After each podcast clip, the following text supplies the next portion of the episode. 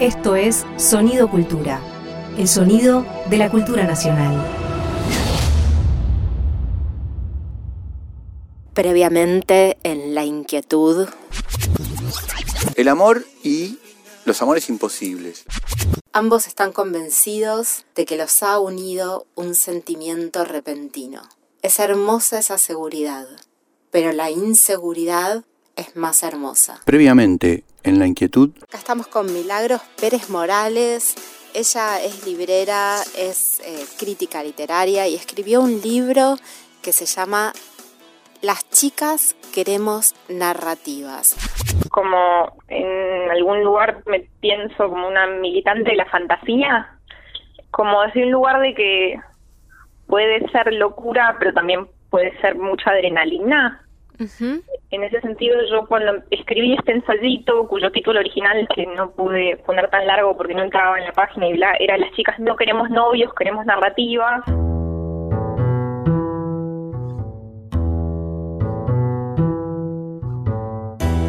Viajar hacia el fin de la noche, navegar a la deriva de las palabras, buscar los restos en el naufragio.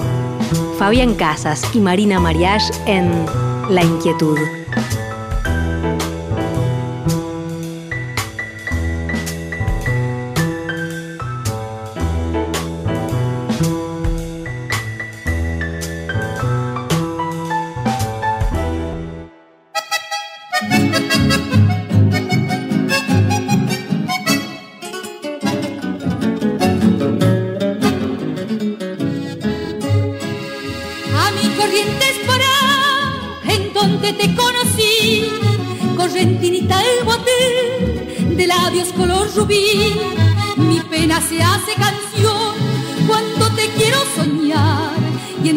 El corazón y el alma quieren cantar. Yo nunca sabré por qué ni cómo llegaste a mí. En cambio no olvidaré la tarde que te perdí, la tarde de nuestro adiós. Te dije en aquel cantar, se queda mi corazón en mi corriente escolar. Bajo el cielo azul te recordaré, nunca te olvidé, dulce amor de ayer, en la soledad de mi noche cruel solo sé cantar, cariñito fiel. ¿Cómo estás, Marina? Hola, Fabi. ¿Bien? ¿Cómo estás? Estamos hoy con. Eh, a mí me encanta el, chamamé, ¿viste? Es una música eh, muy singular y como el, programa de hoy está dedicado a Francisco Madariaga, uno de los grandes poetas argentinos, ¿no? Mm, me parece que era, estaba, está bueno empezar ¿no? con, con el chamamé, que es una música en algunos sentidos para mí mucho más diabólica que el heavy metal, ¿viste? Para mí el heavy metal no hace nada, ¿viste? El heavy metal intenta de alguna manera esta, idea de, ¿cómo se dice? de Para mí es una música blanda comparada al diablo, ¿viste? Con el diablo y todo eso. En cambio, ah. chamamé tiene algo en el fondo medio medio diabólico, tiene también algo del blues, ¿viste? Del lamento, ¿no? Me gusta mucho. Me gusta a mí esa combinación que tiene el chamamé de, lo, del lamento con, lo, con la alegría, porque es un movimiento bastante rápido el que hay que hacer en el baile.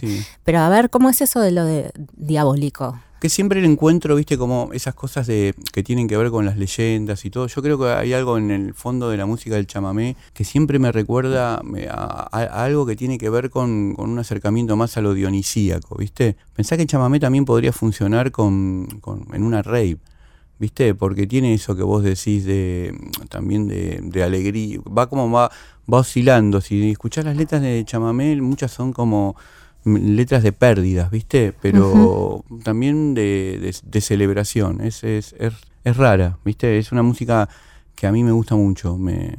Y bueno, Coco Madariaga, Francisco Madariaga, ¿no? Un gran poeta argentino que se parece, si, si ven las fotos de él, se parece mucho a San Martín, ¿no? En la, en la época en que este, San Martín aparecía en los billetes. La cara de San Tiene, una, tiene un rostro muy... Yo me acuerdo que una vez tuve que ir a, la casa de él cuando yo era muy chiquito a llevarle un, sobre que me mandaba para él Juan Gelman y cuando me abrió la puerta me pareció, me pareció que me abría la puerta San Martín.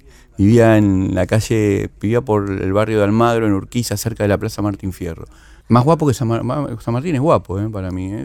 Sí. Dicen que eh, era como, yo lo recuerdo en la cara de los billetes, ¿eh? entendés? No, yo lo vi a Coco cuando yo era bastante más grande, pelo blanco, Eh, y era una persona muy amable, muy afable, muy y, y, después, después lo vamos a ver un poco más adelante cuando escuchemos los audios, era muy, es muy potente. Madariaga tenía algo que los karatecas denominan tener quimé. ¿Qué es tener quimé? No, vos, haces, puedes hacer toda tu vida y nunca tener quimé. ¿No? Que es algo que no se puede traducir. Cuando yo le pregunto a mis profesores de karate qué es tener quimé, me dicen, vos no tenés quimé, no te preocupes. Pero, pero después yo puedo percibir que hay gente que tiene quimé que es cuando haces movimientos y coordinas, para decirlo rápidamente, coordinas un poco los movimientos físicos con la respiración y hay algo que hace que el cuerpo se mueva y produzca un ruido en, los movimientos que, de una gran perfección.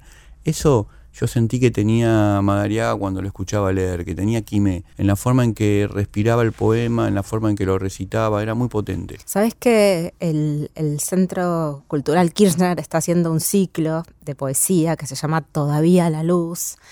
Eh, donde toman cada, cada mes una figura poética diferente. Hay un mes donde trabajan sobre justamente Francisco Madariaga, el poeta del que estamos hablando hoy. Este ciclo está curado esta vez, el de Madariaga, por Andy Nachón, una poeta amiga, muy querida, compañera mía de cátedra, estamos juntas en, una cátedra. Y ella hizo un video también con música original de Ignacio Echeverry, que está alojado en la página del CCK, así que está buenísimo poder verlo. Y también hay un texto que escribe Lucio, Lucio, su hijo. Sí. Hay un poema, bueno, hay un poema, muchos poemas, ¿no? Que le escribe Coco Madariaga Francisco a sus hijos. Hay uno que se llama Viaje Estival con Lucio. Este texto de, Lucio se llama Latitud Humedal. cuenta algunos recuerdos de, de, él cuando era chico, de cómo Francisco lo llevaba a los bailes y se quedaban hasta la madrugada y terminaban por ahí encallados con una camioneta en el barro y algunos gauchos que pasaban por ahí le daban unos fustazos a, la camioneta hasta que en guaraní, porque esto es muy interesante, ¿no? Como Madariaga Francisco, el poeta, hablaba guaraní, de la tradición del guaraní, del afro guaraní también que, existe en Corrientes, esta cosa tan particular. Y hay un, un fragmento eh, hermoso de este texto que me gustaría leerte. Dale, de Lucio, ¿no? Es de Lucio, del hijo de Madariaga. Y dice, y Corrientes, ¿no? Porque él trabaja, Francisco trabaja con, el surrealismo, como decías vos, pero siempre a un costado, ¿no? Tiene como una cosa así de, del desconfiado, el poeta es desconfiado, como el gaucho es confiado, no, no está, nunca se mete en un movimiento de lleno. Sí, tiene que, en realidad, sí, se podría pensar como surrealismo también porque forma parte de esa escuela y todo, pero también podría ser un realista, porque si te pones a pensar el lugar donde creció Madariaga, donde tuvo su infancia, porque sus poemas recuperan un poco todo ese momento de la infancia, los colores de la tierra donde están, los animales que había, las palmeras y todo eso, casi diría que es surrealista el lugar. Entonces, mm, vos pensás, ¿es realmente surrealista o es un surrealismo controlado o un realismo? Porque, viste, están en, esa parte de corrientes donde creció en los esteros y todo eso, da la impresión de, viste, estar en un estado de alucinógeno. Esa selva, esa tierra roja, esas tortugas rosadas, eso es lo surrealista. Sí, por eso te digo que es como decir que es surrealista o realmente está transmitiendo un realismo que para nosotros nos parece surrealista porque vivimos dentro de una capital y todo. igual las operaciones lingüísticas de Madariaga y los, y los versos y todo tienen cosas de, del surrealismo. ¿no? Mira esto que dice Lucio. Y Corrientes estaba ahí para mi padre todo el tiempo y viceversa, con sus esteros de oro, lagunas rosadas con tortugas, el horizonte de palmeras y los yacares migrantes entre espejos de agua, los yaguaretés del secreto y el camino guaraní, monos del monte, carpinchos mansos, ni andúes gambeteadores que esconden sus huevos en los pastizales, aguaraguazús de las islas, las tropillas salvajes, las yararás hermanas y el paisaje colérico y tiernísimo, desamparado y fiestero, con sus costumbres híbridas mestizas, guachiafro-guaraníes, donde conviven lo pagano y lo cristiano, la hechicería y Dios. Perdón, me trabé, pero... Es que es difícil decir Era como un poco cuando leías a Perlonger, viste, y lo querías leer rápido, te trababas por todos lados, ¿no? Porque ese discurso que tienen de, el discurso, por ejemplo, que tenía Néstor de tratar de convertir al, al lenguaje castellano en pura superficie, era muy difícil cuando lo decías y no y no y a veces leerlo. Por eso me llamaba mucho la atención cuando leía a Néstor porque tenía mucha potencia y lo leía de otra manera viste que te, te podés trabar. Eh, Este, pasemos a, hacemos una, vamos a pasar, porque ya que estamos escuchando y después, después yo voy a leer, podemos pasar, porque a mí me parece que Madariaga es aurático, viste, nosotros lo podemos leer, podemos leer, los, podemos leer los poemas de él, pero me parece que escucharlo leer a, Francisco es, es, es, muy potente, así que vamos a escuchar un fragmento de un recital de, de, Madariaga, vean, fíjense que tiene Quimé. Este es el Voy a hacer una pequeña introducción porque no es explicar el poema, sino que ya está hecho, ahora se puede hablar. Después de muchos años, esto habrá sido, recuerdo, en el 80 y más o menos. Yo había conocido cuando muy chiquito, cuando muy niño, a ese, a ese caucho negro que usted me decía. Ah, ¿el bicho? Sí, que era un mulatón, mejor dicho. Una gran melena hasta acá, así como antes, con una gran pincha colorada. Sí, sí. Bien, bien de los muy antiguos. Bueno, yo lo dejé de ver muchos años, de, mi infancia, no mi infancia, mi casi 14, 15 años. Y lo encontré. Fui con un amigo mío en un coche y, este hijo mío que tendría 15 años entonces. Y le digo, antes de llegar al lugar donde íbamos a ir, le digo, mira, eh, leí en el, Habíamos parado en un, en almacén y ahí vi un cartel que decía, hoy gran remate de Hacienda en tal parte. Digo, vamos a desviarnos cuatro leguas nada más de donde tenemos que ir. Eran a las 12, no a las 10 de la mañana. En vez de ir a donde estamos yendo, a la casa de mi cuñado, al campo, le digo, vamos a hacer cuatro leguas más por este mismo camino y vamos a un remate. Cada vez va a estar lleno de cauchos ahí. Seguro estoy. Bueno, agarramos, íbamos provisto de todas cosas. Un montón de botellas, ginebra, vino, que llevábamos de Buenos Aires, ¿no? Y bueno, y fuimos. Llegamos, serían las 11 cuando llegamos más o menos. Estaba todo en preparativos. Había un gran remate, una gran estancia al, borde de la ruta. Y yo lo primero que pregunté, ¿dónde está? Porque había dos comidas. Una debajo de una carpa, que era para los invitados, la gente que llegaba con avionetas, con coches, y otra para el gauchaje. Le digo, lo primero que llegué pregunté, ¿dónde está el fogón de los de la peonada? No vamos a ir ahí directamente. Y así fue. Bajamos del auto, lo dejamos ahí, estacionado, y nos fuimos directamente a, donde estaban los asados de los tipos. Y estaba ahí este tipo. Bicho. Sí. Ya medio viejo, viejón ya, ¿no? Viejo, viejo ya, ¿no? Y bueno, fue un encuentro formidable. Comimos con ellos, ahí estuvimos, qué sé yo, hasta las 5 de la tarde. Yo bajé tres o cuatro botellas de ginebra que los tipos bajaban, venían del, del, caballo, estaban empujando hacienda, venían y se tomaban un trago de ginebra ahí nomás, ¿no? Y, él manejaba todo. Él dejó de trabajar. ¿Así? ¿Ah, sí, dejó de trabajar el negro, ¿no? Administraba. Sí, ¿eh? administraba. oh, eso fue una cosa. ¡Qué bueno! Y bueno, comimos ahí un asado y, después surgió el poema, ¿no? Que se llama Mediodía en un remate de hacienda. Andaba por ahí Luicho Merlo, gaucho negro, rey y hombre de la cuenca del Plata sin que nada preanunciara un gusto impuro entre el olor a caballadas. Era una mañana luminosa, una mañana ley país del día puro, lejos de la tormenta o de la noche. Así como cuando yo he querido destronarme de mí y ser la introducción del aire puro en la sombra del sueño.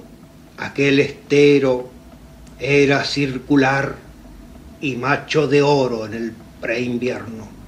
El estero, cielo junco redondo y ala circular de abeja junco, como un dinero acumulado de los sueños del agua, del consentimiento adal multiplicado por el color infantil, de la delicadeza, del reino del santo, de la realidad y el del relincho que arde en el pecho del paraje correntino.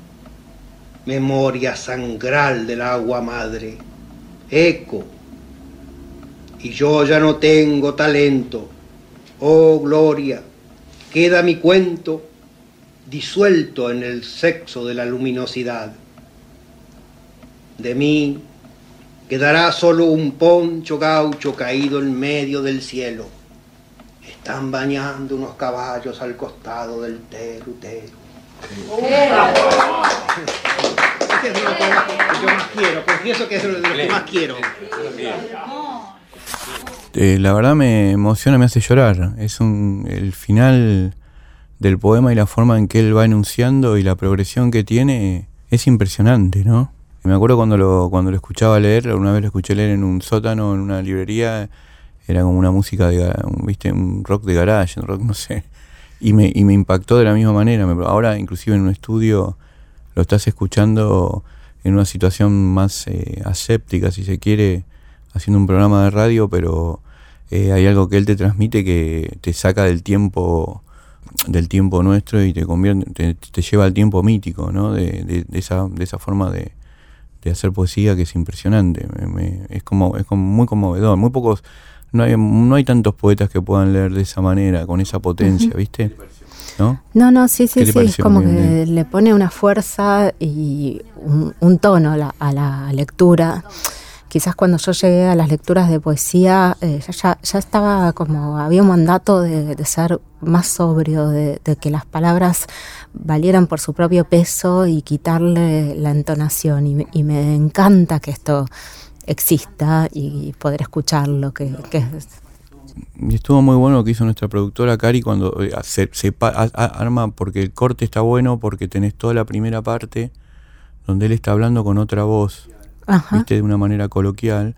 Y en el momento en que está bueno para probar eso también, viste, porque después ves cómo él empieza a recitar. Cómo entra en el poema. Entra como un estado de trance, entra, viste, cambia la voz, entra en un estado de trance y, creo que te nos lleva a todos en el poema, si podés conectar con, con, él, viste. Es muy notable. Vamos a tener, Mari, después una, una entrevista con Martín Rodríguez, que para mí es uno de los grandes poetas argentinos, es un, yo creo que es alguien que de alguna manera Madariaga es un precursor de él sin que sea, sin tener esta idea del precursor como algo que se vuelve agobiante, al contrario, ¿no? Un precursor que no, no, no tenés como, creo que Martín no tiene la, la, obligación de tener que ser original, entonces está liberado y puede recibir al precursor no como algo negativo, sino como algo terriblemente productivo y positivo para escribir a partir de... Sí, sí, yo creo que, Martín es un, una, persona especial, como tiene las palabras, eh, cómo le llegan, cómo las usa, cómo se permite usarlas. Pero vamos a escuchar un tema antes, ¿no? Sí, vamos a escuchar un tema, estamos anunciando, estaba anunciando un poco que tenemos la entrevista a Martín, y vamos a escuchar un tema hermoso, que es eh, El cosechero, ¿no? De Ramón Ayala, gran tema.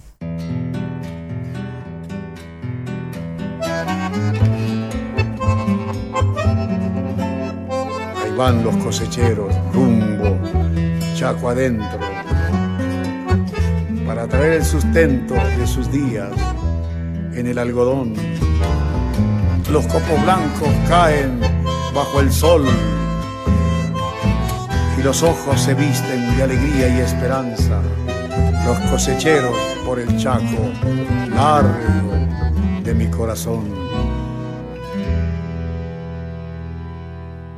El viejo río que va cruzando el amanecer como un gran camalotal lleva la balsa en su loco vaivén rumbo a la cosecha cosechero yo seré y entre copos blancos mi esperanza cantaré con manos curtidas dejaré en el algodón mi corazón. La tierra del Chaco quebrachera y montará, prenderá mi sangre con un ronco zapucay. Y será en el surco mi sombrero bajo el sol, faro de luz, algodón que se va, que se va, que se va, plata blanda, mojada de luna y sudor un ranchito borracho de sueños y amor quiero yo algodón que se va, que se va, que se va, plata blanda, mojada de luna y sudor, un ranchito borracho de sueños y amor quiero yo.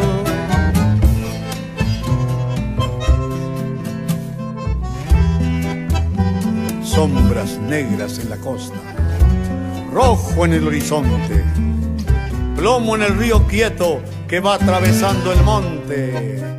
El alba pesa en el cuerpo del cosechero dormido y el algodón de sus sueños le va tejiendo el destino.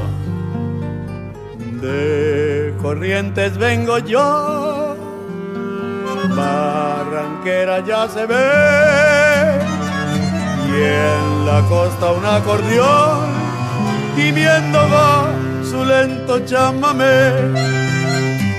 Rumbo a la cosecha, cosechero yo seré, y entre copos blancos mi esperanza cantaré. Con manos curtidas dejaré en el algodón mi corazón. La tierra del Chaco quebrachera y montará, prenderá mi sangre con un ronco zapucay. Será en el surco mi sombrero bajo el sol, faro de luz, algodón que se va, que se va, que se va, plata blanda, mojada de luna y sudor, un ranchito borracho de sueños y amor. Quiero yo, quiero yo, algodón que se va, que se va, que se va, plata blanda, mojada de luna y sudor, un ranchito borracho de sueños y amor. Quiero yo, quiero yo quiero yo.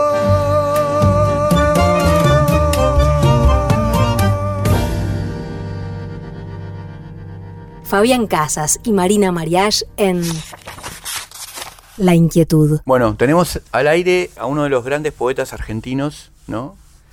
Aunque algunos ¿no? también lo disfrutan mucho con sus análisis políticos. La, Es- la poesía es política, ¿no? Es que sí, la poesía es política y aparte él lleva a la poesía a cualquier discurso, eso es para mí lo más interesante. Martín Rodríguez, ¿cómo estás Martín? Te saluda Fabián y Marina. Acá estás, Marina. ¿Cómo andan mis ídolos? ¿Todo bien? Bien. Estamos haciendo un, un programa sobre Francisco Madariaga y Sí. me estabas contando recién un poquito, eh, o me habías contado que estuviste en la pandemia releyendo a, a Coco, ¿no? Al Coco Madariaga. Estuviste, inclusive vi que me mandaste fotos que son re lindas, ¿no? De tapas de libros antiguos de, de Madariaga, porque hay una reedición después de la obra completa de él, ¿no? Sí, ¿Cómo sí fue? la que hizo, creo que compiló Roxana Páez. Roxana Páez, claro, compiló los poemas reunidos en la editorial de la Universidad de Rosario, ¿no? Sí. en la que Sí, sí, elaboraba- Se publicó un, un bodoque increíble de dos cosas que no se pueden creer, está buenísimo. Sí, sí, aparte ahí elaboraron un montón de poetas, laburó Helder, Diana Velesi, ¿no? Como que... Sí, sí, sí, sí. Hay cosas ahí. eh, Está muy bueno. Lo que pasa es que a mí me pasa una cosa, no sé ustedes, que es que hay una relación física con los libros, que cuando son tan grandes, o sea, somos todos medio este, freelancers o no sé, ¿no? estamos siempre girando. Y llevar un libro de esos en un bolso es complicado. Entonces, eh, yo a veces necesito los pequeños libros para leer. O sea, como también hay una cosa co- de colección. O sea, puedo comprarme ese- esa caja con toda la obra de, de Francisco Madariaga y después necesito cada libro eh, para ir leyéndolo, además son libros, bueno, en, en general son libros eh, chiquitos. Entonces eh, me fui comprando, además por colección, por amor que tengo hacia esa obra, que es una de las mis obras favoritas de la poesía argentina y mundial, pero entonces me fui comprando y lo fui leyendo, me resulta más flexible, más ameno leerlo más chiquito y bueno, y fui reconstruyendo, que no es fácil, ¿no? Como le decía fuera de aire, creo que de hecho había una, una edición eh, de Llegada a un jaguar a la tranquera, ¿no? La, que es de algún modo uno de los grandes libros para mí, Gran, grande de- de libro, gran, libro, sí, sí. Y creo que me para mí, por por el por la por un sellito que tiene y porque está como salida la tapa, para mí me compré el que me afanaron en alguna mudanza. Uno que desapareció y volvió como un boomerang. Exacto. Y viste, invité tanta gente a mi casa en estos años, este, capaz que fue alguno de ustedes, pues me afanaron. Sí, yo tengo, yo tengo ese y después lo vendí. Sí, por eso. Pero te juro que es increíble, bueno. Y después me compré otros. Algunos, algunos por ejemplo, me di cuenta tarde, ¿viste? Pero, por ejemplo, eh, Las Jaulas del Sol. ¿Quién carajo tiene Las Jaulas del Sol? No tiene nadie. Nadie, Nadie. Y, nadie. y le faltan hojas. O sea, me lo vendieron, que le falta, no sé, hay un salto, de, no sé, de la 15 a la 19, ponele. Pero y es un librito, parece una plaqueta, ¿no? Además el tipo de hoja y todo es así como de, boutique. Eh, y después sí, unos libros increíbles, El delito natal, Los terrores de la suerte, con unas tapas. La más linda es El asaltante veraniego, además los títulos, ¿no? Es, es, es innegable que son de Madariaga. ¿no? no, y bueno, y Tren casi fluvial, Sí, es como... sí, esa es la Ese título, por obra. favor. Claro, sí, sí, sí, es toda su obra. Bueno, esta frase de, de ese fuego nativo puro que arroja paisajes por la nariz, ¿no? Como esta cosa de, de eh, el paisaje como enroscado ahí en, en sus Sí. palabras, como una manera de, decíamos con Fabi, ¿no? Como un surrealismo realista, porque el surrealismo está en el paisaje. Y en, Sí, absoluto. De hecho, eh, casi que si vos lees cualquier línea de Madariaga es uno de los poetas que más identificás, ¿no? Si te hacen la prueba, es una prueba igual que en la poesía, eh, casi se, la poesía se juega a eso, ¿no? A, que a que un verso de un poeta sea identificable, ¿no? Singularísimo, ¿no? Digamos. Pero pero con Madariaga la prueba es casi perfecta, ¿no? O sea, cualquier línea de Madariaga es Madariaga, ¿no? Si lo leíste alguna vez lo vas a identificar al toque, ¿no? ¿Cómo, Por ahí Mar- otros poetas Perdón, Martín, ¿cómo, cómo empezaste? ¿Cómo, cómo, ¿Cómo empezaste a interesarte en la poesía de Madariaga? ¿Cómo llegó? ¿Llegó después de, leer a otros tipos de poesía? ¿Fue un descubrimiento en ese momento? ¿Fue a través de un libro que te prestaron, un libro que robaste, como, decís vos que te robaron el libro? ¿Cómo, cómo Sí. llegó? ¿Cómo, cómo, cómo te conectaste con Madariaga? Yo encontré a Madariaga en el... En lo, ¿viste? ¿Ahora ustedes se acuerdan de los fascículos del Centro Editor de América Latina? Sí, buenísimo. claro. Los fascículos verdes. Sí, buenísimo. Bueno, y, yo me, me fui comprando de esos porque, bueno, eran como... Bueno, porque, te- porque eran accesibles a todo. Era como un, Wikipedia ilustrado de, de cada poeta que a uno le podía interesar, la poesía contemporánea.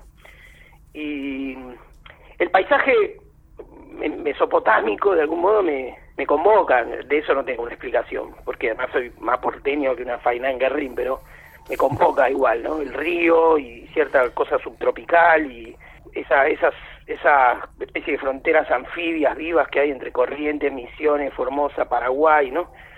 Eso me, me, me, gusta, ¿no? Muchos mucho, muchos de los grandes libros, desde Sama hasta Hijo de Hombre de Roabastos, ¿no? O, eh, qué sé yo, la película Las Aguas Bajan Turbias, o sea, toda esa zona me, me parece un, así un lugar, un pozo sofocante y a la vez atractivo de, de lo que pasa. Y Francisco Madariaga lo descubro como un poeta rarísimo, ¿no? O sea, cuando vos lo lees no es tan fácil que te entre al toque, ¿no? O sea, no, es, no tiene la, la belleza de, a lo mejor, de otros poetas que, o la provocación de otros poetas que, que te, que te gustan de- en una primera lectura. Eh, y tiene en ese fascículo del Verde del Centro Editor de América Latina un ensayito de Daniel Freidenberg sobre Madariaga que es muy bueno. Eh, Mira qué bueno, Daniel Freidenberg, Centro Editor. Es una, las ediciones de Centro Editor, para los que estén escuchando en el programa, se pueden Sí. conseguir a veces en saldos en la Avenida de Mayo o a veces en la calle Corrientes.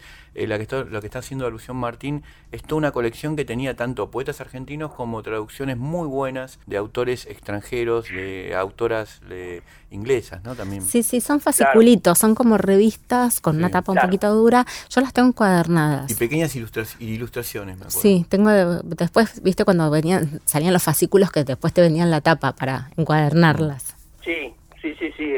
Y tenía, son de los 80, Sí. eh, casi de las últimas, porque además tiene un, un formato como enciclopédico, ¿no? Como, Sí. Sí. como bien siglo XX. Sí. Este, pero es de los 80. Y sí, estaba, qué sé yo, yo ahí leía a Williams, a William Carlos Williams, leía este eh, al- Montale, por ejemplo, el Sí. italiano, qué sé yo, como era, de verdad, era una especie de, de- de- de- para mí era como Wikipedia, ¿no? Comprar eso era como tener lo básico, ¿no? Sí, y, aparte tenías la posibilidad de que, ten- bueno, estaba traduciendo Mirta Rosenberg, traducción, Claro, era buena traducción. claro. Y tenías un ensayito, como vos decís, de Daniel Freidenberg, viste que está bueno. Claro. ¿no? Debe haber sido un era ensayo, un ensayo introductorio, claro ¿no? en- Claro, claro, eso digo. Claro, y súper súper claro en lo, en lo que te permitía para introducirte y para explicarte un poeta tan difícil, porque hay una poética que, que, después la vas entendiendo más y, y, y- donde vos crees que hay misterio y cifra, que yo, en realidad no hay, no hay eso, es casi que Madariaga eh, es una poética que es, eh, es lo que hizo con lo que Corrientes hizo de él, ¿no? Porque eh, es como poner en contacto él lo dijo alguna vez en un poema que hice con el con el instrumento moderno o algo así que menciona, ¿no? Porque él nace en Buenos Aires, su padre era un hombre de la política de Corrientes, una especie de caudillo radical, ¿no? El mundo de Madariaga es un mundo, si lo pensamos ahora, en algún sentido premoderno, incluso preperonista, ¿no? No solo por el tiempo, no solo en el tiempo, Madariaga nace creo que a fines de los años 20, después me fijo, eh, sino por, por en lo geográfico, ¿no? Es un mundo más rural y salvaje, ¿no? Es decir, y él tiene conjugaciones siempre como muy oximorónicas, ¿no? Que, que, que, que marcan o que ordenan su poesía, ¿no? Él decía, por ejemplo, eh, hablaba de, me acuerdo que era, una, que era algo que usaba mucho Santiago Leach, mi amigo, sobre en la lectura de, de Madariaga, que era el orden bárbaro, ¿no? O el orden líquido. Eran dos menciones, ¿no? Pero el orden bárbaro. Y lo que Madariaga que nace en Buenos Aires pero vuelve a Corrientes, ¿no? Y que tiene, como él dice, el hechizo natal, porque bueno, es un correntino, si nace en Buenos Aires por porque así porque así funcionan los flujos, digamos, migratorios o, o, de, digamos del orden político de la Argentina, ¿no? Pero vuelve constantemente porque su familia es de ahí y, y pasa larguísimas temporadas en Corrientes, qué sé yo. Y él conoce ese mundo que es medio entre bandoleros, gauchos, el gauchillaje que usa él, y este, referentes y caudillos políticos. ¿no? Y una política que es medio voto a voto, fusil contra fusil, como la política que enfrentaba liberales de Poncho Celeste con radicales, ¿no? De Poncho Rojo, ¿no? Ese mundo, pero no está como ordenado en un sentido este, eh, histórico, ni siquiera, no tiene nada que ver, María, con, con, con, la poesía gauchesca, ¿no? Si está el mundo de, de, eso ahí en una especie de, de estado, ¿no? Solar, y él de algún modo trabaja sobre eso, pero pero no lo ordena más, ¿no? Quiero decir, no no es un no es un narrador de eso, ¿no? Sino que él pone como subordina su lengua a, a, a esas formas de caos y orden que se van como sucediendo, ¿no? Ahí, y a mí me parece que en eso es eh, es eh, casi único, ¿no? O sea, eh, es como si buscara esa zona eh, de, casi de inconsciente, ¿no? Que tiene tiene corriente. Bueno, bueno eh, eh, perdón, no. decía. No, sí, eso, tal cual, nació en 1927, como dijiste, a fines Claro. de los años 20, y, y es así, él no, no, no se asume parte de ningún movimiento, si bien que tiene este Claro. coqueteo con el surrealismo, pero sí se distingue claramente, se quiere distinguir de la gauchesca, aunque su mundo, su universo está lleno de esto que él dice, eh, que, que Lucio también dice de, de gauchi, afro-guaraníes, y Sí. cuenta una historia, una, una anécdota donde lo- se encuentra con los gauchos que tienen el pañuelo celeste y el pañuelo colorado también, y les empieza a hablar en guaraní, y, Sí. y ahí entablan una relación. Total, total. Y él, digamos, después va, los de los primeros libros hacia esa acuarela móvil, que creo que es el 76, o Cantata Corrientes, o Resplandor de mis bárbaras, que, digamos, si uno tuviese que recomendarle a alguien, decir, bueno, ¿por dónde empiezo? Yo te diría, comprate Resplandor de mis bárbaras, que además tiene una edición hermosa de Tierra Firme, que... Es Mancheri, la edición hermosa. Para Fabi. Sí, hermosa. un- derramamos un poco de vino por, por José Luis. Por José Luis Mancheri. Por sí. José Luis. Sí, y, y con una tapa ge- genial de un caballo y como un, como un gaucho domándolo, yo qué sé. Y ahí hay una especie de, capi- de recapitulación de su, de su obra. El Resplandor de mis bárbaras no es una antología, él publicó varias, pero es una especie de eh, remanso donde él rearma este, su. Es como casi como el Hospital Británico de... Aunque en el Hospital Británico hay reescritura, ¿no? Pero en este caso hay como una recapitulación temática, digamos, y algún subrayado más que lo ubica en la geografía, ¿no? De, de Corrientes. A ver, Martín, Este, quiero entender esto porque está bueno lo que estás contando. Sí. O sea, no es, viste que por ejemplo, eh, como vos decías bien, Biel Temperley cuando hace Hospital Británico retoma dentro, hace una reescritura, cuenta una historia Sí. principal que él, que, que Biel está internado en ese momento en el Hospital Británico y a su Sí. vez es como si hiciera una recuperación de tópicos de todos sus libros de poemas. Los vuelve a, a citar, habla del verde claro, me acuerdo cosas acá, viste, como que las vuelve a tomar.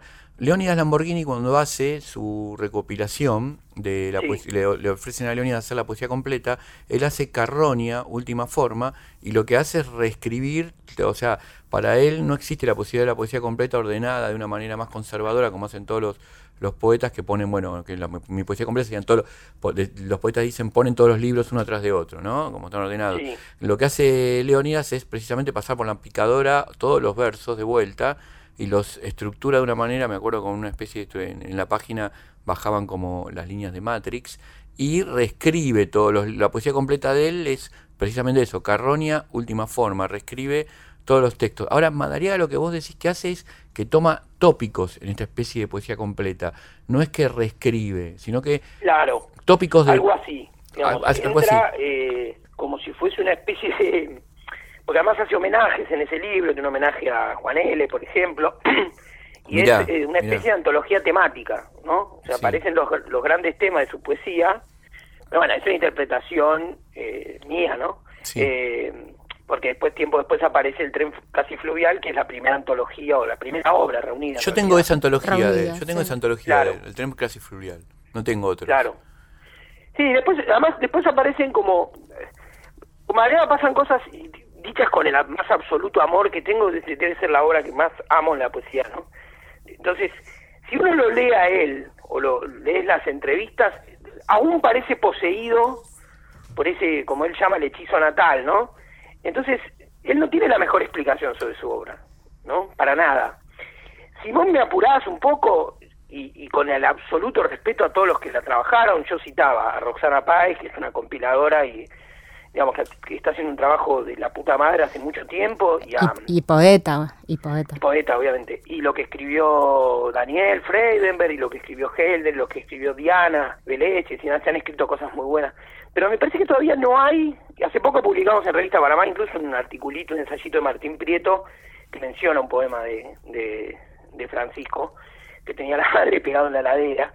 Qué lindo eso, como, como los poemas de William que le dejan a la mujer, ¿viste? El- el- Claro. Los versos. Pero eh, yo creo que todavía no hay una, como como tienen otros poetas, una lectura, o un gran, una gran lectura ordenadora de la obra de Mariaga. Para mí hay como entradas que están, entiendo yo que, que aún están pendientes. No la voy a hacer yo, aclaro, ¿eh? Es que me estoy, tipo, estoy armando el escenario para decir, bueno, por eso mi próximo libro... no. Estaría bueno, estaría Y te bueno. estás Estaría bueno, candidateando. estaría bueno, Sí, estaría te bueno. estás No, que no candidateando. tengo con qué. Fuera de joda lo digo, eh, no es por falsa humildad, pero digo, para mí, es más, yo milito para que, hace poco le hinché un poco a Francisco Vitar para que escriba, y sería genial que ustedes, que, que, que Marina, escriban sobre, sobre Madariaga, digamos. No, no, Fran Pero- Vitar, Fran Vitar eh, formó parte también de, de- de esa obra reunida que hicieron con Roxana Sí, Páez sí. y, y creo que también es un gran, un No, gran candidato, pero vos también. No, no importa, pero yo digo como, me parece como que, que hay una, como tuvo Leónidas, como tuvo Joaquín Januzzi, como tuvo, este, no sé, Alejandra Pizarnik, ¿no? Yo qué sé, como el libro de, de Aira sobre Pizarnik, no sé, falta un, a mí, a mí esa impresión tengo, ¿no? Que, que falta una, Escúchame, Martín, ¿y a qué lo atribuís eso? A, la- a, digamos, eh, a, a- a que es una obra que de alguna manera no trabaja? eh, por- porque estoy pensando, por ejemplo, que Juan L. Ortiz, que también es una obra que está alejada de, digamos, del, del centro del magnetismo de la capital, ¿viste? Eh, sin embargo, tiene, ¿viste? La, la poesía, poesía- dos veces tiene, ¿no? Lo, en el Aura del Sauce, los tomos primeros, que Sí. son los que saca la editorial, eh, creo que Vigil, me- si me- o por ahí me equivoco, pero me parece los tres primeros tomos, y después hay una reedición que hace la, la, la Universidad de Rosario, ¿no? También grande con un montón de prólogos de Saer, Helder, o sea, eh, ah, es una obra que sucede en otro punto de, de, Sí. de- de nuestro país, en el, en el litoral,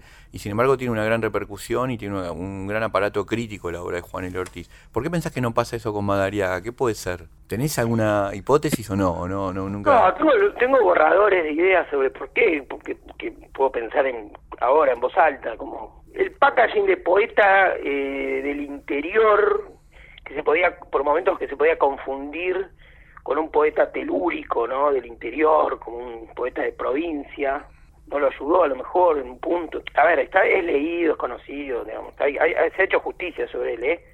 Por, o sea, creo que pero bueno, yo hablo de ese faltante. Y eso puede ser en un caso, ¿no? Que no ha despertado interés, no tuvo vínculo con, y con la gran poesía política, aunque su, aunque hay política en su poesía, no solo Totalmente. porque la hay sí. en todo lo que supongamos, no Sí, sí. sino está tematizada algunos, algunas referencias históricas de la política argentina en Madariaga, ¿no? Están retomados algunos hilos, sobre todo correntino, de la política, ¿no? Tal vez una política no fue muy narrada, que, que en el siglo, en la- en la gran política narrada del siglo XX, pero, pero está.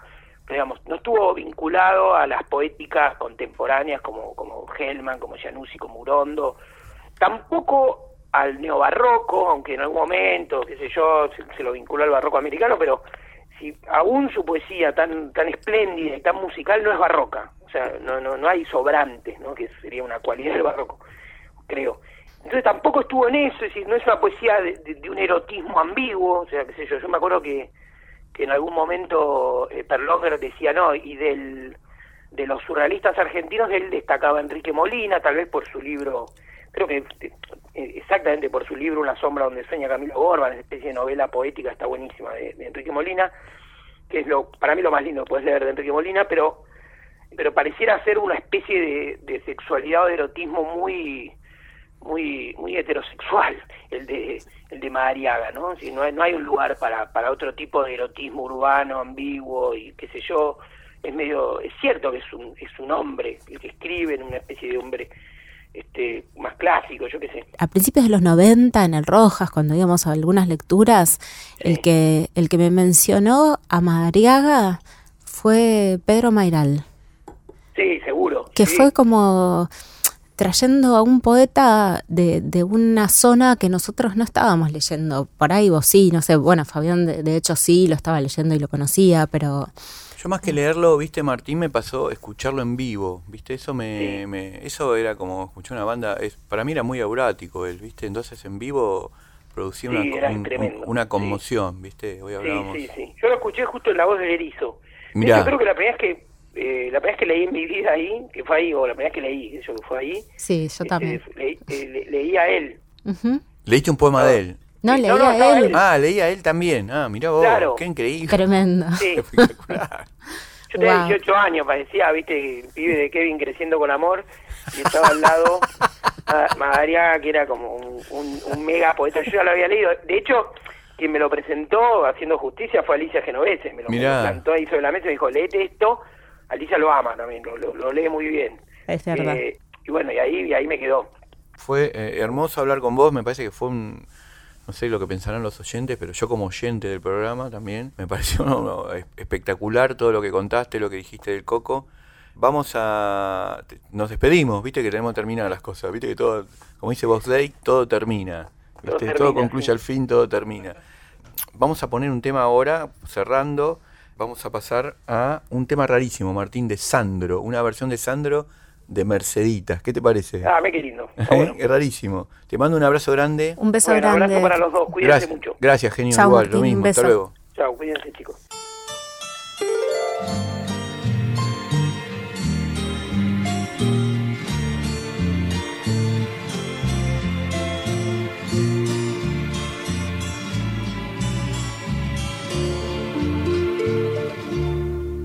Qué dulce encanto tienen mis recuerdos, Merceditas, aromada florecita, amor mío de una vez.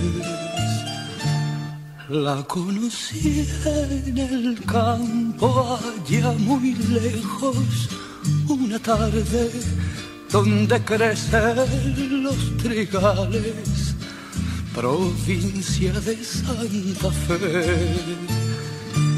Así nació nuestro querer, con ilusión, con mucha fe, pero no sé por qué la flor se marchitó y muriendo fue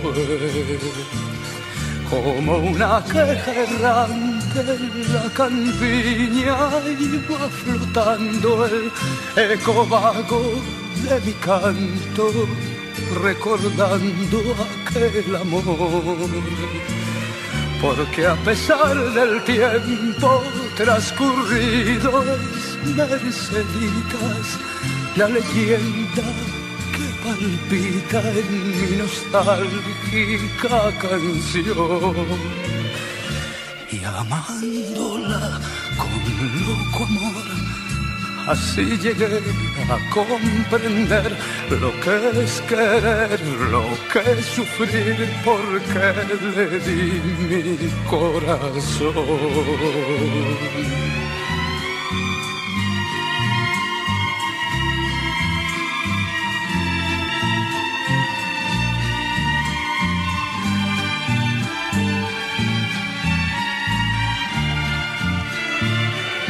Porque a pesar del tiempo transcurrido es Merceditas la leyenda que palpita en mi nostálgica canción. Y amándola con loco amor, así llegué a comprender lo que es querer, lo que es sufrir, porque le di mi corazón y amándola con loco amor, así llegué a comprender lo que es querer, lo que es sufrir, porque le di mi corazón. Y amándola con loco amor, así llegué a comprender lo que es querer, lo que es sufrir. Mercedita por Sandro. Sí, sí, sí, una, una canción de Ramón Sixto Ríos, interpretada por Sandro, buenísimo. Obra, maestra, obra maestra esa canción. Sí, sí, sí. Mira, acá hay eh, una especie de, arte poética de, Madariaga, una, una declaración de, donde se resume un poco la poética de, de Madariaga. Dice así. El origen estético de mi poesía no está en el surrealismo, es más, Siempre anduve al costado de los grupos, medio desconfiado, como buen campesino. Si lo encuentro en la fisiografía lujosa de la zona más subtropical de Corrientes, esas imágenes bien americanas fueron para mí determinantes. El surrealismo lo fue más en un plano estético de lucha cultural. Mirá, o sea, ahí él se desmarca ¿no? De, supongo debe ser el movimiento, ¿no? Que tenía Caldo Pellegrini y toda esa construcción, ¿no? Como que se, toma de, entra y sale, como hay que hacer con, determinadas cosas para no quedar dentro de una secta. Sí, en un borde, claro. Claro, entras, tomás, salís, ¿viste? Y, bueno, un poco la teoría que tuvimos con el comienzo del programa de que de alguna manera el vas, vas a los esteros y es un hiperrealismo descomunal, o sea que lo que transmite es casi un realismo. el surrealismo de, la selva tiene un ácido en la Tiene un ácido en la cabeza y empieza a leer, porque viene de ahí. ¿Sabes que cuando yo trabajaba en un diario deportivo se retiró el mono Navarro Montoya?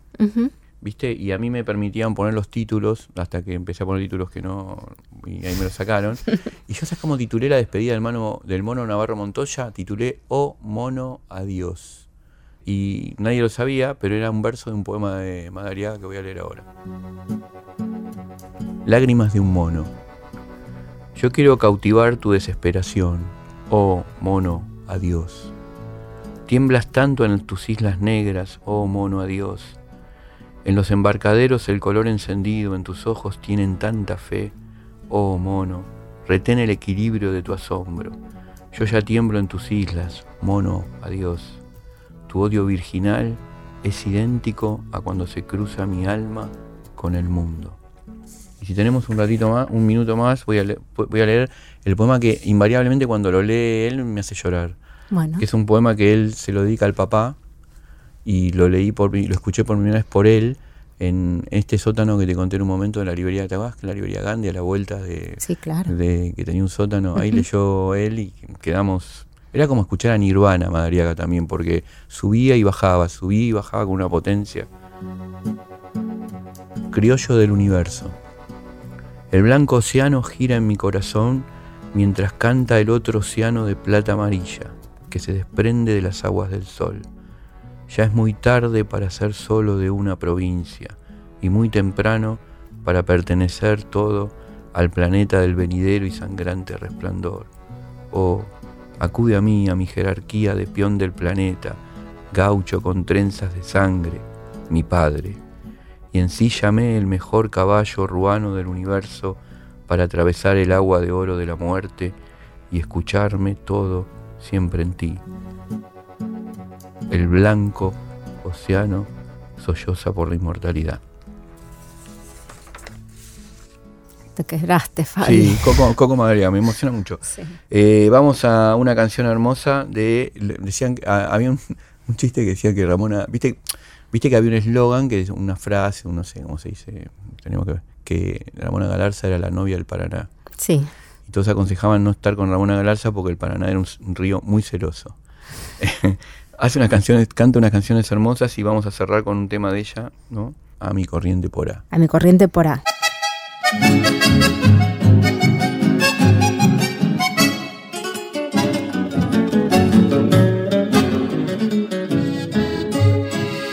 A mi corrientes para en donde te conocí, correntinita el bote labios color rubí. Bueno, te mando un beso, Marina. Gracias por estar hoy conmigo.